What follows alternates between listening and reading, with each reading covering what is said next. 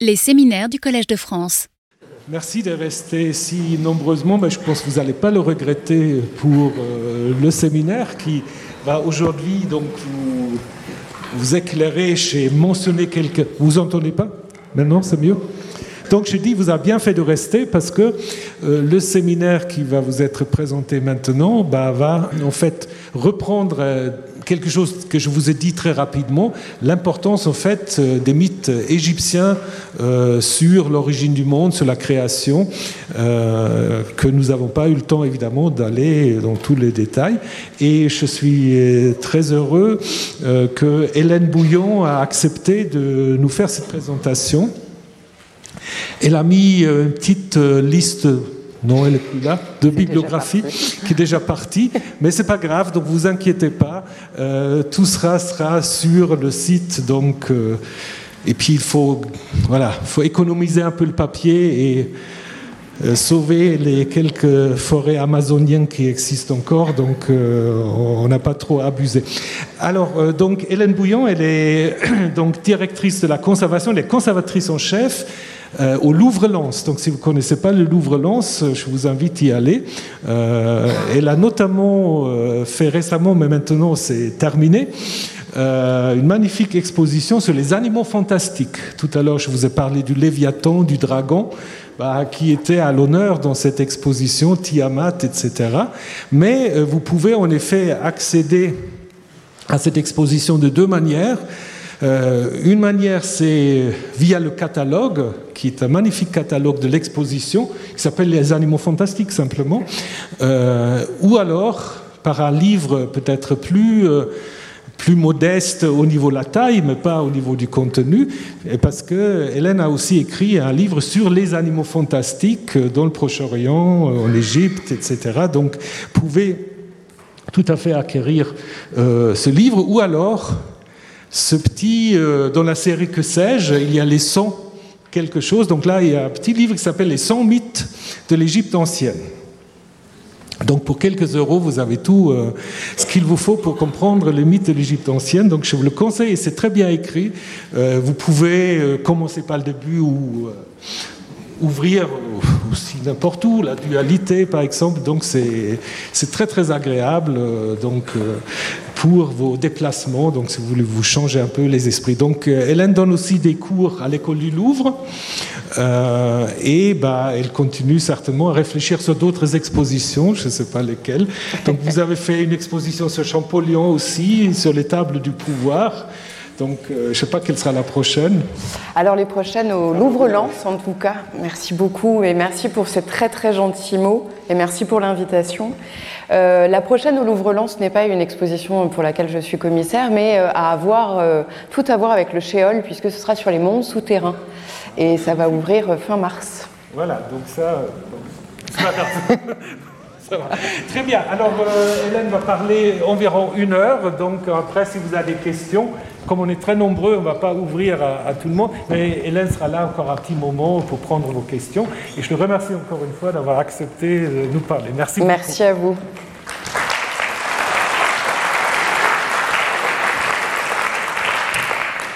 Merci beaucoup pour cette invitation. Je suis très touchée et très honorée euh, d'être parmi vous euh, aujourd'hui. Euh, je voudrais remercier aussi Hervé Gonzalez qui a organisé ma venue et puis Laurent Coulon à qui j'ai pu parler, qui est en Égypte en ce moment, mais qui m'a donné deux, trois conseils pour, pour cette séance de séminaire qu'on va passer ensemble sur les mythes égyptiens de la création. Alors, est-ce que ça existe en vrai, les mythes en Égypte?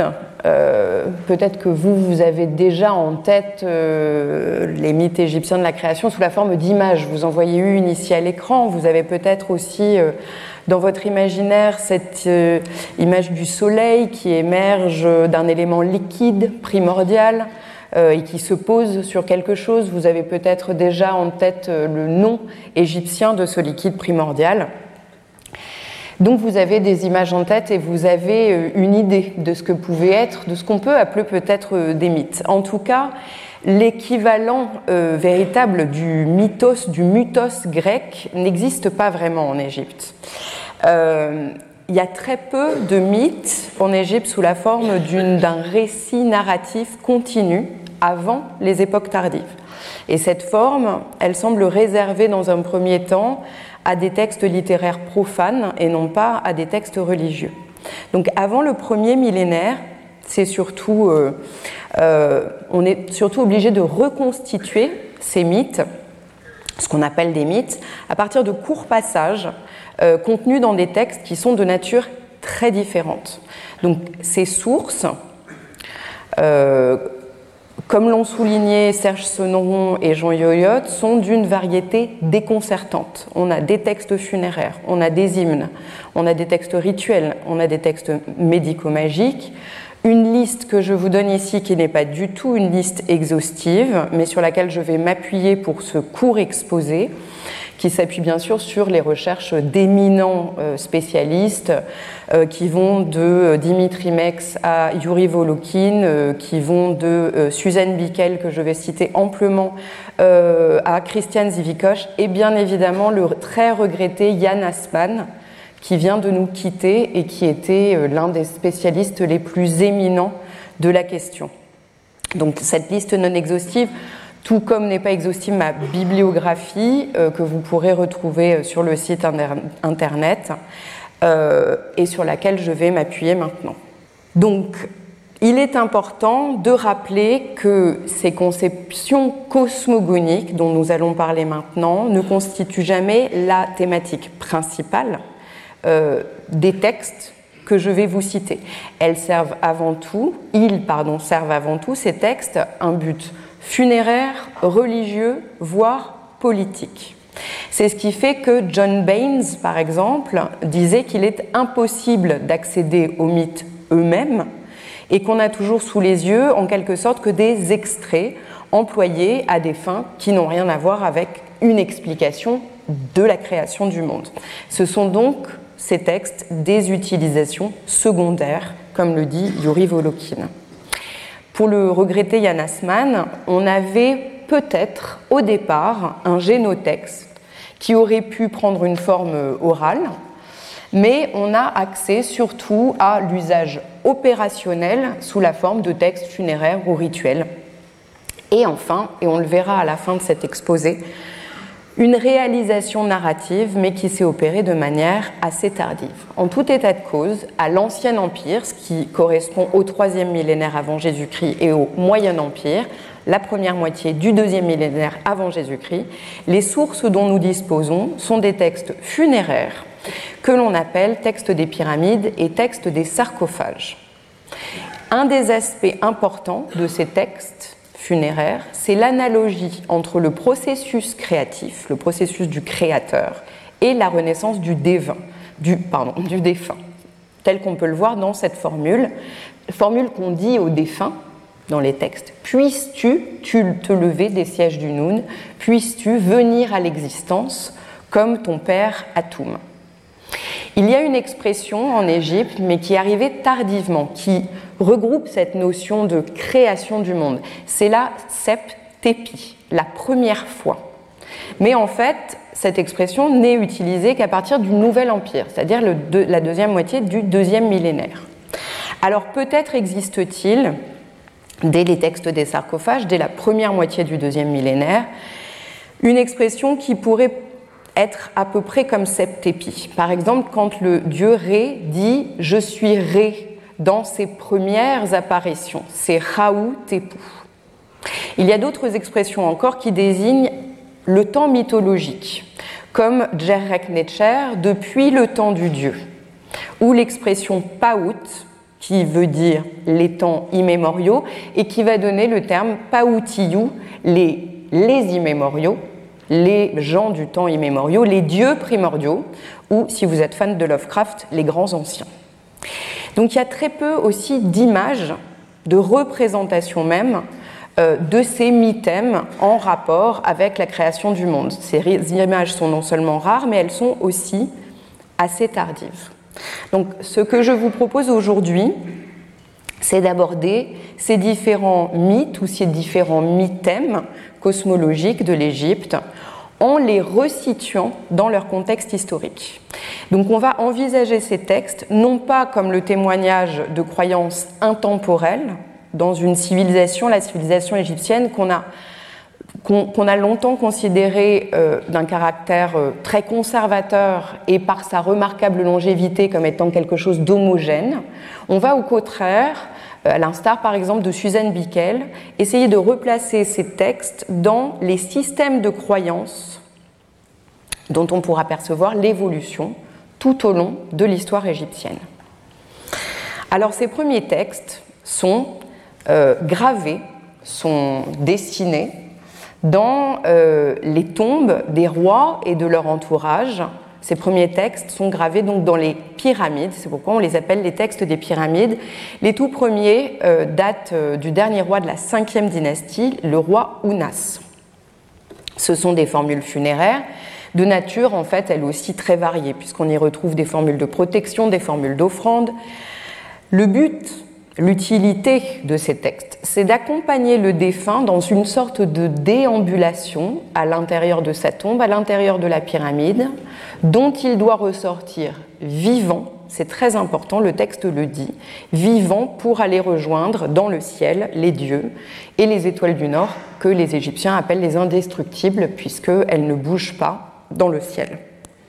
Donc on trouve dans ces textes des allusions et les allusions les plus anciennes à ce qu'on pourrait qualifier de cosmologie, à un temps d'avant la création. Par exemple, ce texte-ci qui nous dit Ce roi est né de son père Atum, avant que le ciel ne fût venu à l'existence, avant que la terre ne fût venue à l'existence, avant que les hommes ne fussent venus à l'existence, avant que les dieux ne fussent nés, avant que la mort ne fût venue à l'existence. Selon Serge Sonneron et Jean Yoyotte, ce texte-ci décrit euh, une, relation de préexistence, de pré-création, un chaos primordial qui ne pourrait être expliqué, expliqué, que par la négative du présent. Mais Suzanne Bickel, elle, l'interprète différemment. Elle nuance en disant que ce texte-ci ne reflète pas l'antériorité au processus de création, mais que c'est simplement une formule destinée à dire que ce roi-ci est antérieur et donc plus puissant que ces fameux paoutis ou ces fameux dieux primordiaux. Alors il y a certaines notions qui existent dès les textes des pyramides, comme par exemple l'antériorité du fameux Nun. Cette entité liquide, cet élément liquide, qui peut se confondre avec d'autres notions d'éléments liquides comme le flot Ageb ou le flot Hehu, par exemple, euh, et donc ce noun dont vous voyez qu'il est déterminé, donc le déterminatif c'est un signe qui se met à la fin du mot qu'on ne prononce pas mais qui catégorise le mot, ce déterminatif ce sont justement ces trois vagues euh, des flots. Une autre notion qui existe dans les textes des pyramides, c'est la notion de démiurge autogène, un dieu qui s'auto-crée, qui se crée lui-même. Et il est nommé Atum dans les textes des pyramides. Alors, la notion d'atum, c'est une notion très intéressante, puisque la racine tem, qu'on retrouve par exemple dans l'arabe tamam, ça veut dire à la fois compléter, achever, mais ça veut dire aussi, en égyptien, ne pas exister. Donc c'est un dieu très ambigu. Et ici, dans cette formule, salut à toi Atum, salut à toi Répri, qui est venu à l'existence de lui-même, il y a un autre terme, Répri, qui s'écrit peut-être, vous le savez vous, avec euh, le fameux, euh, le coléoptère égyptien. Euh, ce terme répère veut dire arriver, advenir, venir à l'existence. Et le substantif, le substantif pardon, de ce verbe est souvent traduit par transformation. Une autre notion existe déjà dans les textes des pyramides, c'est la notion d'énéade. Énéade, c'est euh, ce collège de neuf dieux. Alors ça vient du fait que le système grammatical égyptien euh, a une manière de compter qui est différente de la nôtre. Il y a bien sûr l'unité, et il y a le pluriel, mais entre les deux, il y a le duel. Il y a une terminaison qui existe pour les éléments qui vont par deux, les yeux, les oreilles, les jambes, les pieds, etc. Et donc le pluriel pour les Égyptiens commence à partir de trois éléments. Ce qui fait que neuf, c'est le pluriel du pluriel, c'est le pluriel au carré. Parmi ces dieux antérieurs, ces dieux de l'Énéade, les textes des pyramides décrivent le processus créatif, surtout en faisant allusion à deux d'entre eux, qui sont Chou et Tefnout.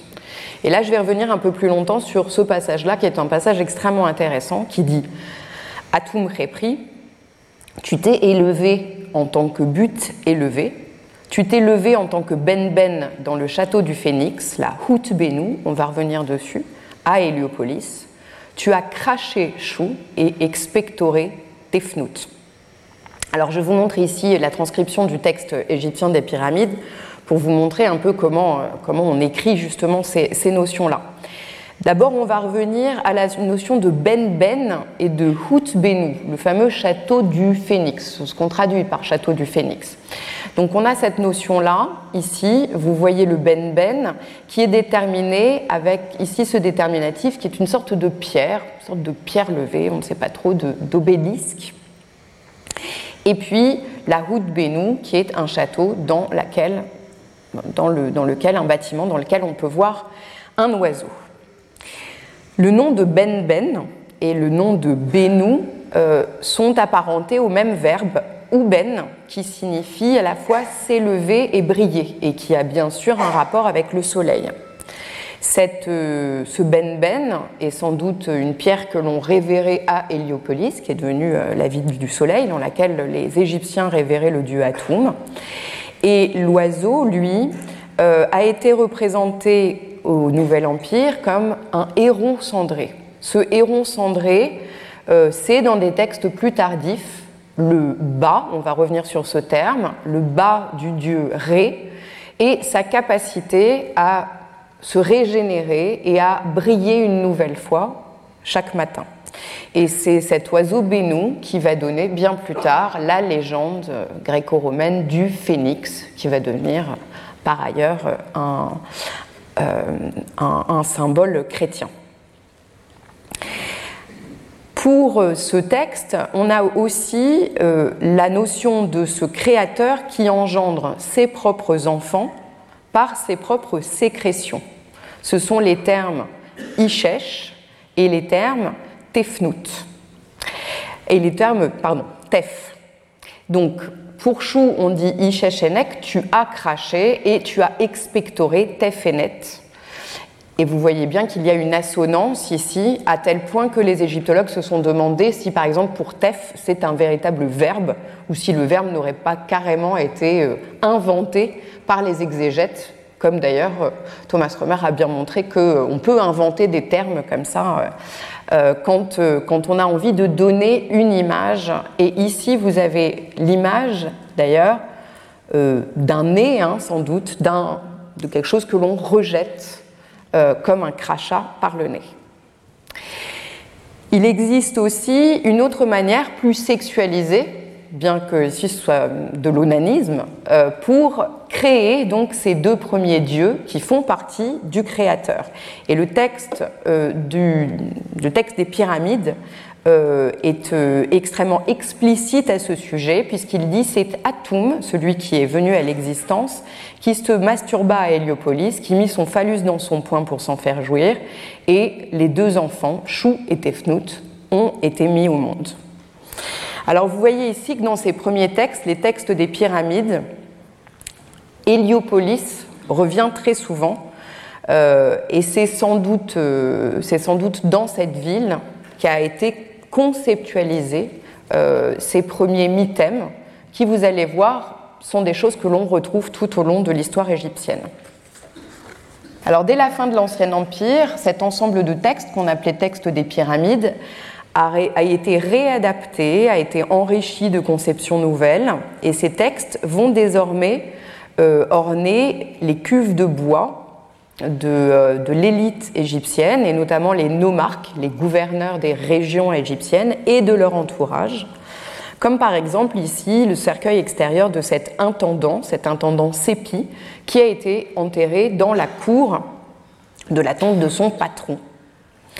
Donc ces textes datent euh, en gros entre 2200 avant Jésus-Christ et 1700 avant Jésus-Christ, donc entre la première période intermédiaire et la fin du Moyen Empire. et on retrouve aussi quelques notions et quelques, quelques extraits de textes sur des statues ou des objets funéraires de la même période. Et on a en tout euh, des textes qui ont, été, euh, qui ont été découpés par les égyptologues en 1185 euh, formules que l'on appelle des spells. Donc dans ces textes des sarcophages, les textes qui font allusion à la création du monde sont beaucoup plus nombreux que dans les textes des pyramides et ils sont aussi beaucoup plus détaillés. Donc je vous montre ici l'intérieur de, de, ce sarcophage externe de l'intendance épi J'ajoute, et je fais encore un petit peu d'autopromotion, que justement dans la prochaine exposition sur les mondes souterrains, ce sarcophage qui a été restauré justement pour l'occasion sera montré au Louvre-Lens, donc dans quelques semaines. Donc dans ces textes des pyramides, ces, euh, allusions à la création du monde euh, vont parler de plusieurs phases qui ont été distinguées par Suzanne Bickel. La phase de préexistence, la phase de transition vers l'existence, la phase euh, de création des premiers constituants de l'univers, et enfin quatrième phase, celle de la diversification et du maintien du monde créé. Alors dans la phase de préexistence, bien sûr, ce lieu de préexistence reste le Noun, à la fois un dieu, un élément, mais aussi, comme le souligne Suzanne Bickel, euh, un lieu topographique chargé d'une énergie créatrice. Un lieu topographique parce qu'on dit qu'il a des places fortes, il a des châteaux, euh, il a des canaux, etc. Le Noun, donc, euh, dans ce contexte, est associé aussi au monde de l'au-delà, au monde souterrain que les Égyptiens appellent la douate. Donc, le Noun va devenir euh, l'image d'un temps et d'un endroit très éloigné, comme s'il avait été justement repoussé euh, aux limites de la création. Et cette conception se manifeste par, euh, euh, par, exemple pour la temporalité dans l'expression autant du noun, ou par exemple dans des, des citations comme une imploration s'est étendue jusqu'au noun, pour dire qu'elle est allée jusqu'au tréfonds de l'univers. Alors le jour où Atum est venu à l'existence, on nous dit que c'est dans le flot Hehu, dans le Nun, et on nous dit aussi qu'il était dans les ténèbres Keku. On retrouve euh, cette notion hein, de ténèbres qui préexistent à la création, et dans le trouble Ténémou. Et ce qui est très intéressant dans cette euh, expression-là, c'est que alors que l'Ogdoad en tant que telle hein, n'existe pas encore, en tout cas elle n'est pas attestée dans les textes du Moyen Empire, on a quand même déjà trois éléments qui vont se retrouver dans cette caractérisation des éléments de l'Ogdoad. Hehu, Nun et Keku. Et ensuite, Tenemu, le trouble, va être remplacé par, par Amon. Dans cette deuxième phase de transition vers l'existence, c'est Nun lui-même qui provoque cette phase d'existence en amenant Atum euh, l'autogène à prendre conscience de lui-même. Et donc, Atum va dire à Noun je, flotte, je suis engourdi, mes membres sont inertes, et c'est Noun qui suggère à Atum de provoquer la création en provoquant l'existence de sa fille et de son fils, de sa fille Maat et de son fils Chou, qui doit l'aider à se lever, l'aider à, euh, se mettre debout. Donc l'existence même d'Atum est liée à sa capacité à créer les êtres qui vont lui permettre de se redresser et dont il va ensuite pouvoir se nourrir. Donc il crée lui-même son lieu de création et quand il s'est créé, il va pouvoir devenir la manifestation de lui-même, qui est en fait le dieu soleil, le dieu Ré. Le dieu Ré, euh, ça signifie le jour en égyptien, et les textes nous disent que c'est la manifestation, le fameux Ba, euh, du, dieu, euh, du dieu Atum.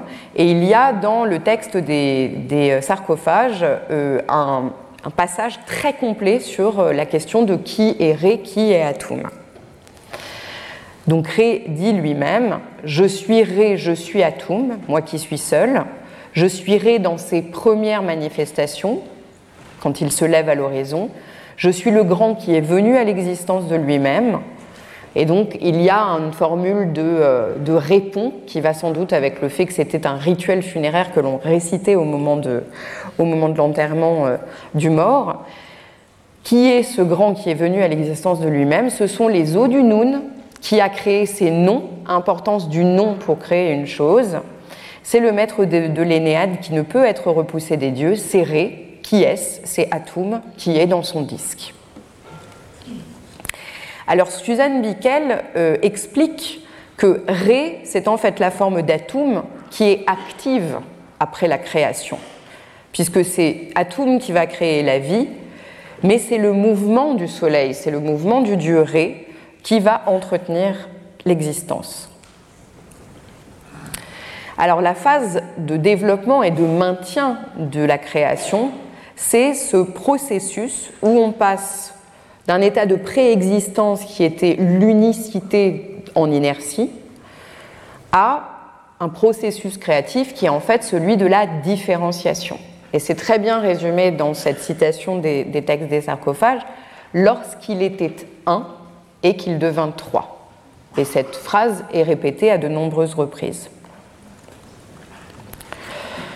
Donc ce processus de création, elle a eu lieu, comme on l'a vu dans le texte des pyramides, par la masturbation, par le crachat. Euh, le processus de création par la main est très explicite hein, dans les textes des pyramides, un peu plus par allusion euh, dans, euh, dans, le texte des sarcophages. Euh, vous notez que quand euh, on dit qu'il s'accouple avec lui-même, on utilise un terme nek, qui va devenir euh, le terme arabe nik, hein, qui est encore utilisé en français de nos jours. C'est véritablement le même terme. Mais il y a aussi d'autres manières, comme l'a souligné Suzanne Bickel, qui existent déjà dès les conceptions du texte, des textes des sarcophages, moins physiques et plus intellectuels d'aboutir à la création, dans la manière dont le démiurge pense sa création en son fort intérieur, son fort intérieur, sa propre volonté, c'est ib. C'est ce que l'on traduit la plupart du temps par le cœur. Et c'est ce que vous voyez par exemple dans euh, cette scène peut-être que vous connaissez dans les livres des morts où on voit la pesée du cœur. En fait, c'est la pesée de la conscience, hein, du fort intérieur euh, des, des, défunts. Donc il est dit dans un des textes des pyramides, il m'a créé selon sa propre volonté, Ib, il m'a fait par sa puissance Ahou, euh, je n'ai pas été euh, enfanté par enfantement. Ça, c'est Chou qui le dit parce que c'est très important pour Chou et Tefnout de dire on est les premiers, on fait partie d'Atoum, on n'a pas été créé par enfantement. Dans d'autres textes, Atum se sert également de Siya. Siya, c'est son imagination, sa visualisation, sa clairvoyance, qui engage son œil dans le processus. Très souvent, le dieu égyptien autogène crée par sa main et par son œil. Mais il y a aussi, dès les textes des sarcophages, euh, la parole créatrice qui est engendrée, Hu, ou même la force magique, Heka. Heka, c'est la magie que les dieux ont créée comme une puissance créatrice et qui, dans les textes des sarcophages, est, à l'instar de Hu ou à l'instar de Sia, aussi un, une sorte de Dieu fils comme les choux. Mais c'est évidemment euh, le rôle de Chou et Tefnout qui sont le plus développés euh, dans, euh, dans, ces textes encore, et Chou tout particulièrement, puisque euh, les spells 75 à 83 vont ne parler que de Chou lui-même, à tel point que les égyptologues parlent pour ce moment-là de livre de Chou. Donc, il est dit, Atum dit, c'est ma fille vivante Tefnout, elle sera avec son frère Chou. Vi est son nom à lui, Maat est son nom à elle. Je me suis levé sur eux deux, mes bras étant autour d'eux. On retrouve cette image de il a besoin de créer ses premiers dieux pour pouvoir se soulever. D'abord Chou. Donc Chou, on dit ici que c'est la vie Ankh. Et en tant que Dieu de la vie, il fait vivre les hommes et toutes les créatures en transmettant son énergie vitale en eux. Et c'est résumé dans ce texte très beau où en fait il nous dit que c'est lui qui pourvoit en nourriture tous les êtres vivants qui ont été faits dans la création, comme Atum l'a ordonné. Donc il dit que il est la laine dans leur gorge, euh, et il dit aussi que euh, c'est lui qui fait vivre les canards, les serpents, tout ce qui existe. Ça va de, voilà, de ceux qui vivent en haut comme ceux qui vivent en bas. Et il dit, je suis vraiment la vie qui est sous nous. Et on verra que c'est très important, euh, cette manière dont on se représente la vie qui est sous nous. Alors pour Tefnout, c'est un peu plus compliqué parce que Tefnout est, est moins décrite dans les textes des pyramides, des sarcophages, excusez-moi, mais on dit qu'elle est appelée Maat. Maat, c'est à la fois une déesse et un concept, et c'est la règle, et ça je vous renvoie bien sûr au livre de Yann Asman, c'est la règle qui gouverne aussi bien le monde physique que la société égyptienne. Et donc, elle a été créée par le démiurge qui s'en alimente soit en l'inhalant, soit en l'absorbant, afin de maintenir sa propre existence. Et donc on a là cette relation très importante de don et de contre-don, d'échange. Il crée sa propre fille et ensuite la réingère. Et ce don de la mat est devenu un des gestes qui résume en fait à lui seul ce qu'on peut donner à un dieu pour ensuite bénéficier bien sûr de ses largesses, des offrandes, de la vie, etc.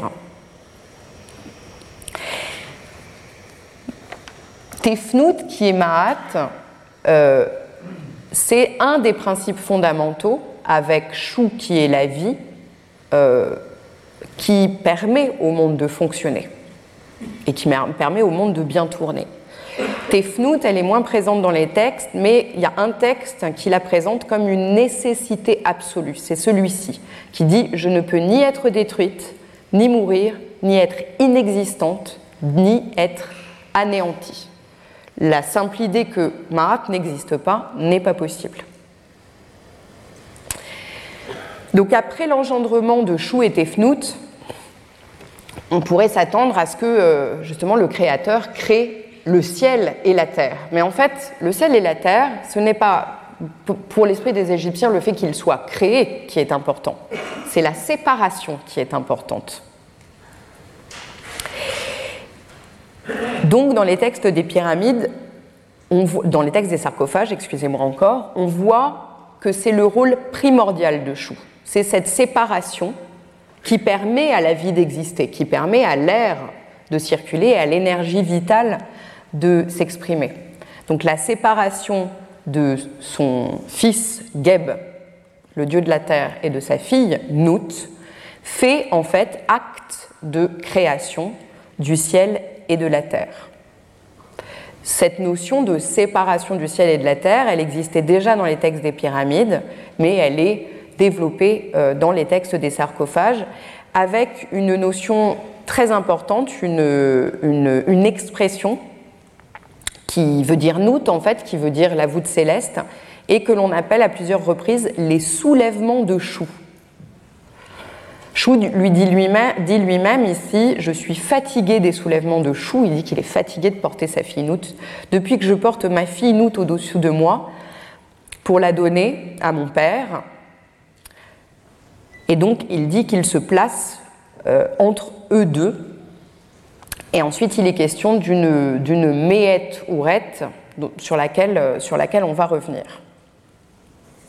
Donc ce, ce dieu Atum, Ré, il peut se lever au firmament parce qu'existe justement la déesse Nout qui est appelée les soulèvements de Chou. Et là, on a une image, enfin moi en tout cas, quand je lis ce texte, me vient une image très très ancienne, beaucoup plus ancienne que les textes des sarcophages, c'est ce peigne qui date de la première dynastie égyptienne. On est euh, un tout petit peu, enfin, on est aux alentours de, 3000 avant Jésus-Christ, où l'on voit une barque divine avec à l'intérieur un oiseau qui est une image égyptienne des dieux célestes, hein, des dieux astraux. Et on voit cette barque qui navigue sur euh, un signe euh, qui est, euh, qui est sans doute le signe du ciel déjà. Alors on ne voit pas le dieu Chou, mais dans cet interstice qui existe entre le haut et le bas, on voit bien le signe de la vie qui résume donc cette caractéristique du dieu Chou. Alors on voit aussi dans le texte d'avant la filiation explicite qu'il y a entre Chou euh, et, euh, Nout, euh, dont il dit qu'il est sa fille. Et on retrouve, et pardon, je vais revenir ici, on retrouve également des génies qu'on appelle les génies Heru, qui sont les génies, les génies du vent, qu'on retrouvera par la suite dans un texte plus, plus tardif qu'on appelle le livre de la vache céleste. Alors on doit en venir quand même à la création de l'humanité avant de passer au texte plus tardif. Le texte sur la création de l'humanité est très intéressant parce que euh, ça résume bien l'esprit égyptien euh, qui aime jouer euh, sur les étymologies, qui aime faire des jeux de mots. mais il y a sans doute ici aussi quelque chose de plus profond que ce, juste ce jeu de mots entre Remetch, l'humanité, c'est le terme qui désigne les êtres humains en, en Égypte, et Rem, les larmes qui ont coulé de l'œil du, Créateur. Puisque euh, ces larmes, nous dit le Créateur, elles ont été produites à cause d'un moment de colère, à cause de la, colère que quelqu'un, euh, ce n'est pas très clair, a eu contre lui, peut-être son propre œil qui s'est euh, retourné contre lui. Ça, c'est un autre mythème, un autre mythe de l'Égypte ancienne. Et il est dit, les hommes appartiennent à la cécité qui est derrière moi. Alors il faut revenir sur ce terme cécité. Nous, on a euh, aveuglement, pour nous, ça veut dire, euh, ça veut dire euh, être déraisonnable. Suzanne Bickel, elle, elle montre que la cécité, ça n'est pas l'absence de raison, c'est le chagrin, c'est la tristesse. Et donc sans doute, ce texte des sarcophages cherche à répondre à, une, à la question suivante pourquoi est-ce que les hommes sont condamnés à la tristesse et au chagrin Dans leur création même, il y a cette fatalité engendrée par le fait qu'ils viennent de, des larmes euh, de l'œil euh, euh, du, Créateur. Donc il y a là, selon Bickel, une ontologie de la condition humaine. Dans les textes des sarcophages, contrairement à ceux des pyramides, on semble vraiment à un moment se poser la question de l'origine du mal, de l'origine du, chagrin. Et notamment, il y a un spell très intéressant euh, qui sonne un petit peu comme une défense du Dieu créateur, qui dit qu'il a fait des bonnes actions. Et dans ce, dans ce spell 1130, euh, euh, il dit J'ai créé chaque homme égal à son semblable je n'ai pas ordonné qu'ils commettent le mal. Le mal, le mal c'est le contraire direct de Ma'at, c'est l'Isséfet. C'est leur cœur, toujours Ib, qui a désobéi à ce que j'avais dit. Ce fut donc une des actions. Et lui, le Dieu créateur, a fait au contraire que les hommes n'oublient pas l'Occident, c'est-à-dire qu'en gros, ils n'oublient pas qu'ils vont mourir, et que donc, à ce titre, ils fassent toujours les offrandes divines au Dieu des noms. Alors on remarque dans ces premiers textes qu'il y a une grande cohérence, une grande cohérence entre les premières notions qui étaient dans les textes des pyramides et les premiers mythèmes qui vont être développés par la suite, comme Noun ou le dieu autogène. Pour Suzanne Bickel, ces textes auraient été composés sans doute dans l'entourage royal et sans doute dans une région, dans la région d'Héliopolis, euh, euh, pas loin de Memphis. Euh, on ne connaît pas très bien d'ailleurs euh, les, modes de transmission de, ces mythes ou de ces éléments de mythes, mais en tout cas, on retrouve ces textes des sarcophages sur des cercueils qui euh, ont été retrouvés depuis Assouan en Haute-Égypte jusque dans le delta. Il ne semble pas qu'il ait existé ni à l'Ancien Empire ni au Moyen Empire euh, d'autres traditions cosmogoniques. Donc il n'y a pas de tradition locale en hors de celle qui semble émaner de ce nord de l'Égypte, d'Héliopolis. Et dans cette tradition, les autres dieux dont on parle, comme Ptah par exemple, comme Chnum, euh, comme le dieu Hapi, comme le dieu Eka, sont des dieux fils, comme Chou. Ils agissent avec la création, c'est eux qui la font vivre, cette création, euh, alors que en fait, le dieu Atum semble s'être retiré du monde après l'acte créateur et être là en tant que fournisseur d'énergie, euh, en tant que l'astre solaire Ré. Et donc ce serait peut-être à cet éloignement du Créateur que les époques suivantes vont réagir en fournissant d'une part une explication à cette retraite du Créateur, mais aussi en proposant un autre modèle, un modèle peut-être plus proche euh, des, euh, des gens, un modèle de démiurge universel qui serait souverain du monde, mais qui pourrait aussi être vénéré face à face euh, par le fidèle dans une plus grande proximité. Donc aux époques suivantes, on va parler maintenant du Nouvel Empire, euh, deuxième, euh, deuxième moitié du deuxième millénaire, et puis plus tard du Premier Empire on a des textes euh, qui restent pour la plupart des textes funéraires, mais on va avoir d'autres textes comme des hymnes qui vont parler de ce, euh, euh, Dieu créateur qui va devenir de plus en plus omniprésent, omnipotent. Tout d'abord, on a les livres funéraires royaux. Ce sont des compositions religieuses qui sont réservées plus ou moins à l'élite royale et où le destin royal dans l'au-delà est assimilé à celui du soleil qui parcourt la douate, qui parcourt l'au-delà durant la nuit. Dans cette première composition de l'âme douate, vous voyez ici dans la, dans la tombe de Toutmosis III, qui est très belle, on dirait un grand papyrus comme ça déroulé euh, le long des parois, comme dans des compositions euh, plus, euh, plus récentes datant de l'époque ramesside, on retrouve un certain nombre d'éléments qui existaient déjà dans, dans, les textes précédents, et notamment, par exemple, ici, sur cette barque de Ré, vous retrouvez Sia et Heka, et donc l'intelligence et la force magique créatrice du, dieu, du dieu solaire. On a aussi d'autres représentations euh, dans euh, des, livres funéraires royaux qui sont des livres du ciel, euh, qui représentent Nout courbé au-dessus de la terre.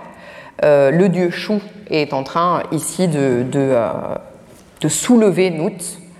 Et on ne voit pas encore, encore le corps de Geb, qui va être représenté plus tard dans des sortes de livres qu'on appelle livres des morts, et que les Égyptiens eux-mêmes appelaient livre pour sortir le jour, ce qui veut dire livre pour sortir pendant la journée, parce que le grand, la grande peur des, des Égyptiens, c'est une fois qu'ils sont morts, de ne plus pouvoir voir la lumière du soleil. Donc dans ces compositions, celle-ci date du premier millénaire, euh, on voit une catégorie mythologique de ces livres des morts euh, où on peut voir la déesse Nout penchée au-dessus du corps allongé du dieu, euh, Geb. Je voudrais revenir un peu plus longuement sur un autre texte funéraire royal qui est lui extrêmement rare parce que, je vous ai dit, avant le premier millénaire, il n'y a pas de récit continu, sauf un. Il y en a un, et c'est le livre de la déesse de la vache du ciel. Le livre de la vache du ciel euh, a été euh, représenté pour la première fois dans la tombe de Toutankhamon dans l'une des chapelles gigognes qui, euh, protégeait son sarcophage. Euh, et elle apparaît ensuite dans d'autres dans d'autres tombes. le récit le plus, la version la plus longue, se trouve dans la tombe de Séti Ier, mais il y en a ensuite dans d'autres tombes ramessides. Je vais vous raconter ici cette histoire parce que là il y a une histoire à raconter. Donc tout commence alors que les dieux et les hommes cohabitent. Et donc, pour les Égyptiens, à un moment, ça a été possible. Mais vous allez voir que ça n'a pas duré longtemps. Tout le monde cohabite sur Terre après la création, et le, maître universel, qui est toujours Ré, on est toujours dans une conception euh, héliopolitaine, vit avec les hommes. Mais pourtant, chose terrible et assez surprenante, le dieu Ré vieillit. Et le texte nous dit que ses membres deviennent, euh, calcification divine, hein. ses membres deviennent d'or, ses os deviennent d'argent, et ses cheveux de lapis lazuli. Donc le dieu solaire est affaibli et ses créatures, les hommes, vont en profiter pour se révolter. Ré est averti du complot et réunit son conseil des dieux. Donc il dit que l'on appelle pour moi mon œil chou, Tefnout, Gebnout, on retrouve toujours ceux qui ont été euh, créés par l'œil du, du, Créateur, en même temps que les pères et mères qui demeuraient avec moi quand j'étais encore dans le Noun, et en même temps que mon Dieu Noun, et qu'il amène avec lui son entourage. Donc il appelle son propre, son propre père. Noun, justement, euh, propose, pour, euh, pour euh, se venger des humains et pour arrêter la révolte, d'envoyer l'œil de Ré. L'œil de Ré est envoyé sous la forme d'une déesse, la déesse Hathor, qui se rend dans le sud, qui extermine une partie des rebelles et qui se change dans ce processus en une redoutable lionne qui va faire un carnage et quand on essaie de la rappeler, la, lionne ne veut plus s'arrêter. Donc problème parce qu'on se dit, est-ce qu'il faut... Euh, il y a toujours un moment quand même quand le Dieu créateur veut, veut décimer l'humanité où il se reprend un peu en disant, je vais peut-être pas les tuer tous. Mais comme elle ne veut pas rentrer, euh, on va imaginer un stratagème. On va faire brasser des litres et des litres et des litres de bière qu'on va mélanger à de l'ocre on pense que c'est de l'ocre, parce qu'en fait, le terme égyptien, didi, on n'arrive pas à, véritablement trouver la, signification, donc on pense que c'est de l'ocre, qui va faire ressembler cette bière à du sang. Et donc, quand la lionne se réveille un matin, elle voit tout ce sang répandu, elle lappe le sang, et elle devient tellement ivre qu'elle ne pense plus au carnage et qu'elle redevient une forme adoucie de la déesse Hathor. Mais le texte nous dit que après cette révolte, Ré est là, et en fait dégoûté des hommes. Aussi vrai que je vis, mon corps est là, très là de demeurer parmi les hommes. J'ai voulu les tuer, mais je ne l'ai pas fait. Leur petit nombre, désormais, ne m'intéresse plus. Alors on va trouver un autre stratagème pour permettre à Ré de s'éloigner de sa création. Et donc, on va demander à la déesse de se changer, la déesse Nout, de le prendre sur son dos et de se changer en vache. Et la vache va grandir, grandir, grandir, grandir, grandir, grandir pour aller jusqu'au firmament. Alors il y a un moment assez... Euh, ils avaient beaucoup d'humour les Égyptiens. Il y a un moment assez drôle où elle a peur parce que comme elle est devenue très très grande, euh, bah, elle a peur du vide. Et c'est à ce moment-là que Chou va intervenir pour se placer sous elle. Et il se fait aider par des dieux Hehu qui sont représentés euh, ici sur euh, cette représentation qui était dans la, tombe de. Donc on voit euh, dans cette légende, c'est une véritable légende avec une vraie narration continue, qu'il y a deux innovations majeures du Nouvel Empire. D'une part, euh, la notion de royauté, de royauté pour le démiurge. Une royauté qu'il va transmettre ensuite aux autres dieux jusqu'à Osiris et jusqu'à Horus et bien sûr dont euh, le roi d'Égypte est l'héritier.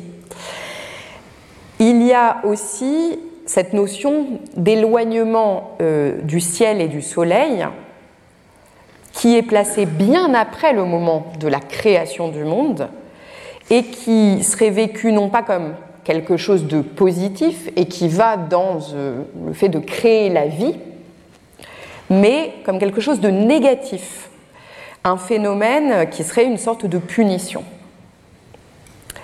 Cet événement donc ne serait pas dû à la ma'at, à l'ordre des choses, mais parce que les hommes se sont détournés de cette ma'at.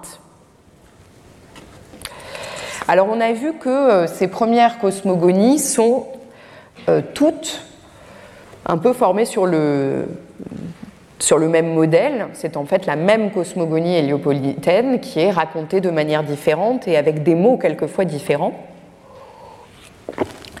Jusque dans les années 1990, on, s'était plus ou moins admis que, en fait, dans chaque cité égyptienne, il y avait un dieu tutélaire qui était considéré comme le créateur universel. En fait, les travaux de Suzanne Bickel dans les années 90 ont montré que les textes de l'Ancien et du Moyen Empire, tels qu'on a pu les, voir jusqu'à présent, donnent une vision très cohérente et très homogène et très héliopolitaine.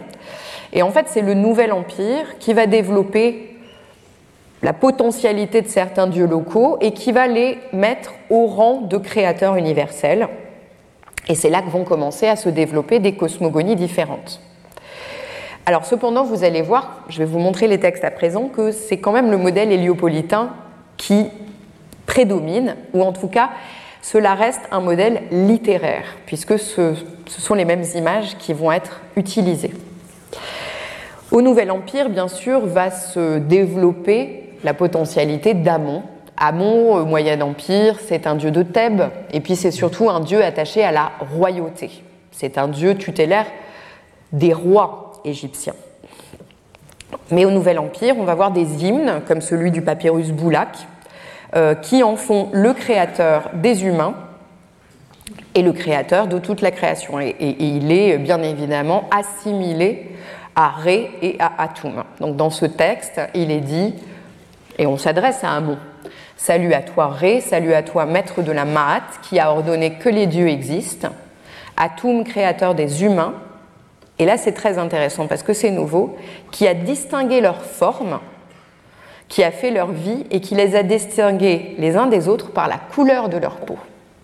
Et ça, c'est très intéressant parce que ça fait une référence à une différenciation entre les êtres humains qui n'existe pas aux époques antérieures, mais qui est sans doute dans la tête du, euh, créateur de ce texte euh, en référence à cette Égypte du Nouvel Empire qui est un melting pot où vivent plusieurs peuples et où vivent des Égyptiens qui sont d'origine très différentes avec des couleurs de peau extrêmement différentes.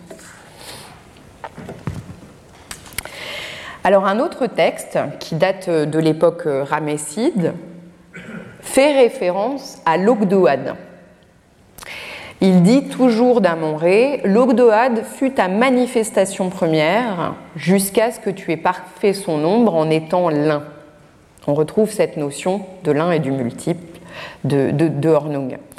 Ton corps est caché parmi les anciens. Alors c'est la signification même du dieu Amon. Hein. Amon, ça signifie euh, celui qui est caché. Tu t'es transformé en tant que Tatenen. On retrouvera cette notion. Tatenen, c'est la terre qui se soulève. Et c'est une image de la butte primordiale, une autre image de cette butte que à Héliopolis on appelle le Ben-Ben. Mais on verra que Tatenen, c'est surtout euh, une caractéristique que l'on donne à Ptah. Donc tu t'es transformé en tant que Tatenen pour mettre au monde les divinités primordiales, les Paoutiyu, au temps des origines. Puis tu t'es éloigné, devenant l'habitant du ciel, établi désormais sous la forme du soleil. Alors c'est très intéressant ici l'Ogdoad parce que euh, en fait l'Ogdoad elle-même n'est citée qu'à partir du Nouvel Empire. En fait, euh, l'Ogdoad, c'est euh, la toute première citation de l'Ogdoad, c'est dans le temple d'Hatshepsut à la 18e dynastie. Alors l'Ogdoad, ce sont des dieux primordiaux, donc ici une manifestation du, dieu, du dieu Amon, mais qui sont euh, dans des textes plus récents assimilés au dieu créateur d'Hermopolis, Sur euh, une, une, pièce qui est au, musée du Louvre, le Naos d'Amasis, on a une représentation de ces huit dieux primordiaux sous la forme de serpents pour euh, les dieux mâles et de grenouilles pour les dieux mâles et de serpents pour les dieux femelles. Et là, on retrouve des termes qu'on a vu dans euh, les textes de création euh, euh, de, l'Ancien et du Moyen Empire. On retrouve les dieux de l'éternité, He et Hehet. Alors, vous voyez, les, femelles, elles ont toujours un T du féminin à la fin de leur nom. On retrouve Keku, donc la fameuse, les fameuses ténèbres, et Kekut, le, côté, le pendant féminin. On a Noun et Nounet, Et on a Amon, le cachet, et Amonette.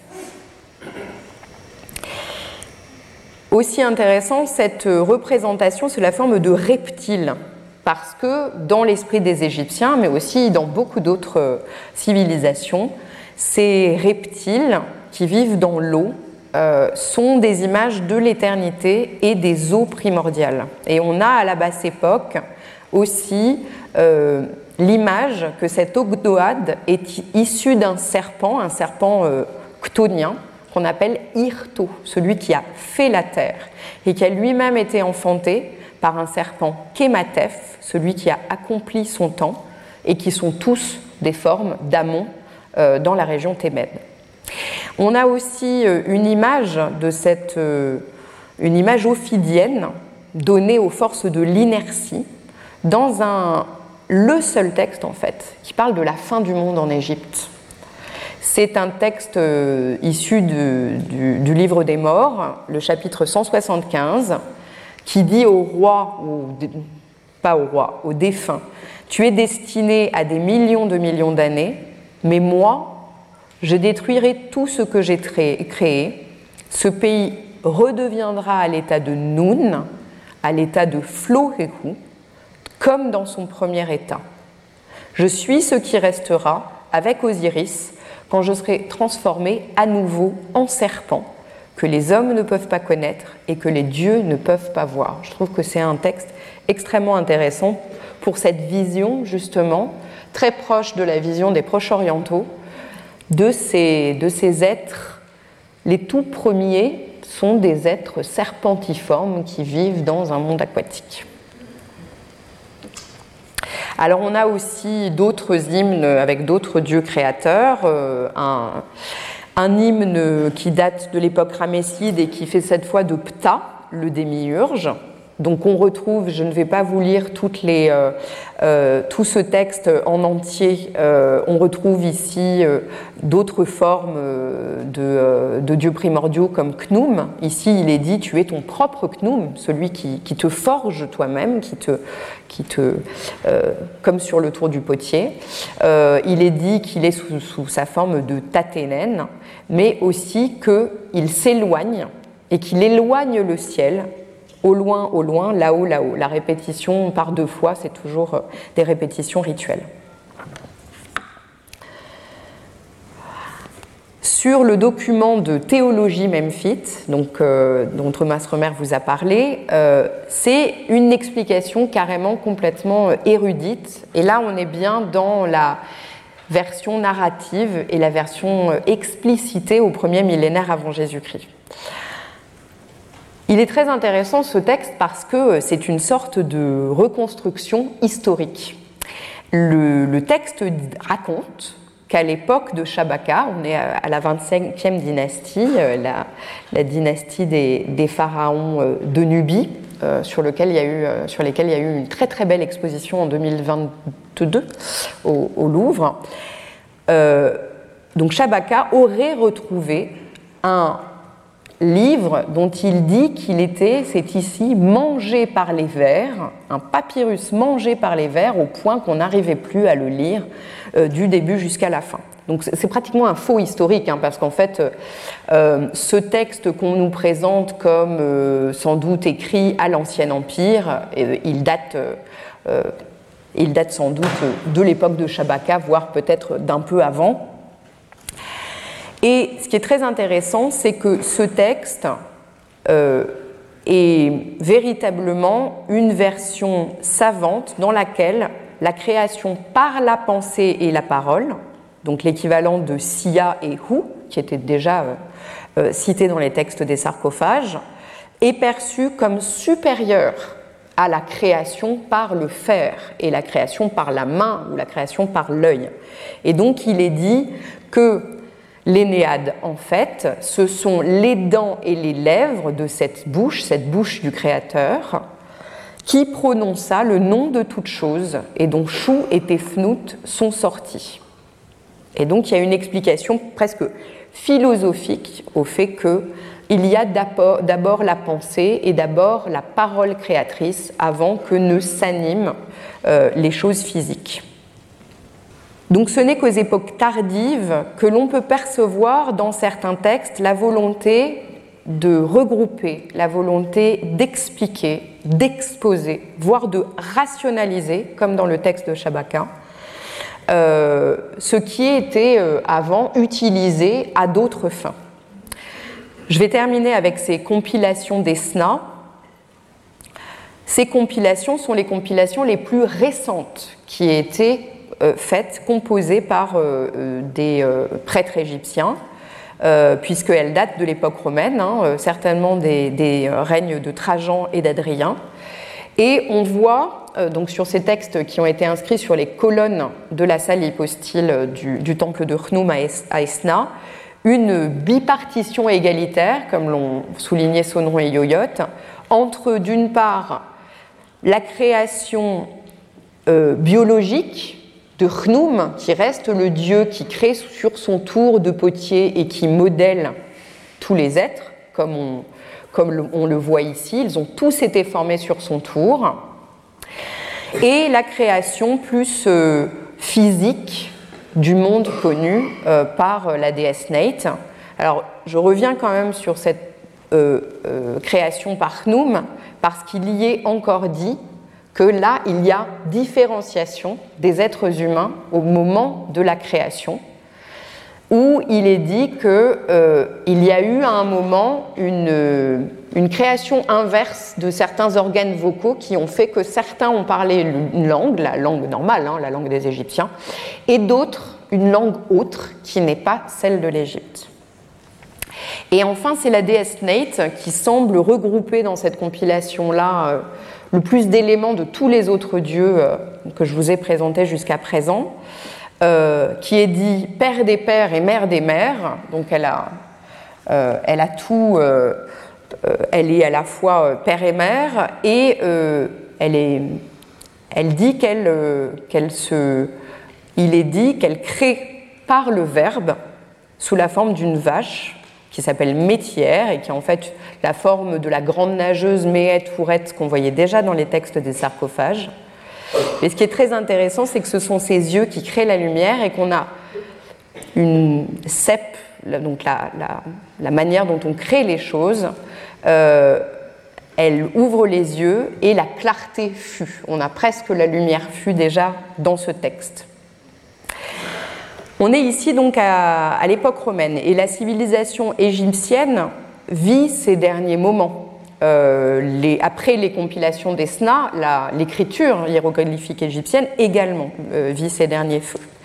Tout au long du premier millénaire, on a assisté, pour reprendre l'expression de Yuri Volokhin, à une sorte de frénésie d'écriture de la part du clergé égyptien, où Finalement, dans les mythèmes utilisés, on voit très peu d'influence de, extérieure, euh, alors qu'il y a des influences extérieures très importantes hein, dans la civilisation égyptienne, par exemple par le fait que euh, depuis le premier millénaire, l'Égypte est dominée par des puissances étrangères, mais euh, il y a une sorte de conservatisme dans le clergé égyptien. La grande nouveauté, en fait, elle a été apportée par le nouveau paradigme du Nouvel Empire, qui est que le démiurge a acquis un statut primordial, il est devenu omniprésent et omnipotent. Et en parallèle, les fidèles, du coup, lui demandent des comptes, lui demandent même de donner son avis dans la politique, euh, mais ont une plus grande proximité avec lui. Et le pendant des choses, c'est que la séparation d'avec lui est d'autant plus grande qu'elle est pensée depuis le Nouvel Empire comme étant non naturelle, non indispensable, mais due à une sorte de malédiction et en fait à la fin d'un âge d'or. Voilà, j'espère que je n'ai pas été trop longue. Et je vous remercie pour votre attention. Retrouvez tous les contenus du Collège de France sur www.colège-2-france.fr.